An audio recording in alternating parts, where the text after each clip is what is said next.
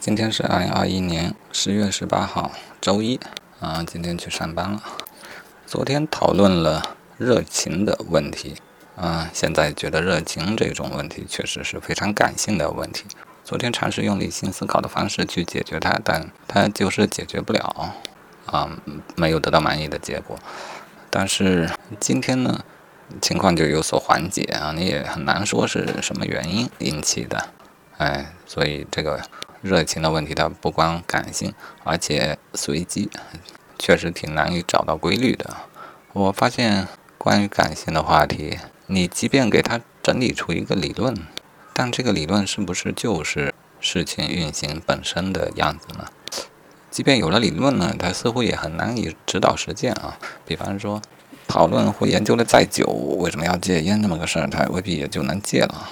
这还是因为它是感性的，嗯。甚至呢，其实，在理性的方面，比方说，读了一本书啊，做出了大纲笔记啊，做出了思维导图一类的啊，但是呢，知识在脑子里的结构，它是不是真如导图所画的那样呢？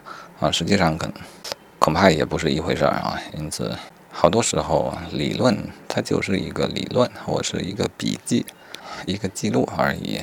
做它的目的到底是什么呢？啊，这个倒是今天要思考的问题。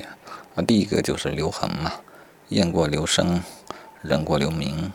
啊，对于我来说，存在过，思想过，那么有一个有形的记录是必要的，否则我不甘心啊。这就是一个感性的想法，我不甘心，那它就是要做的事情，没什么道理好讲。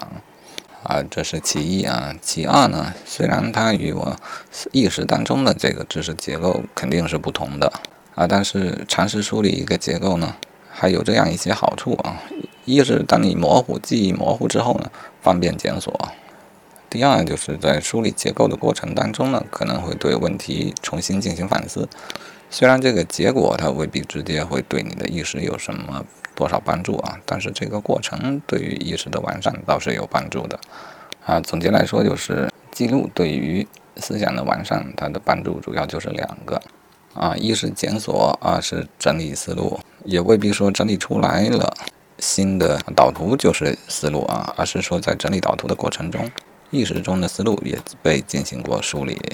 所以记录还是有意义的，尤其对于我们。啊，善变而且善忘的人类来说，嗯，真的是有意义的。最近感觉自己越来越感性了，越来越唯心了。然后我还觉得，就有那么一部分问题啊，甚至可以说有一半的问题，它本身就是感性的唯心的问题，那么它自然就可以唯心。这是目前的感觉，不知道哪天又会变掉呢？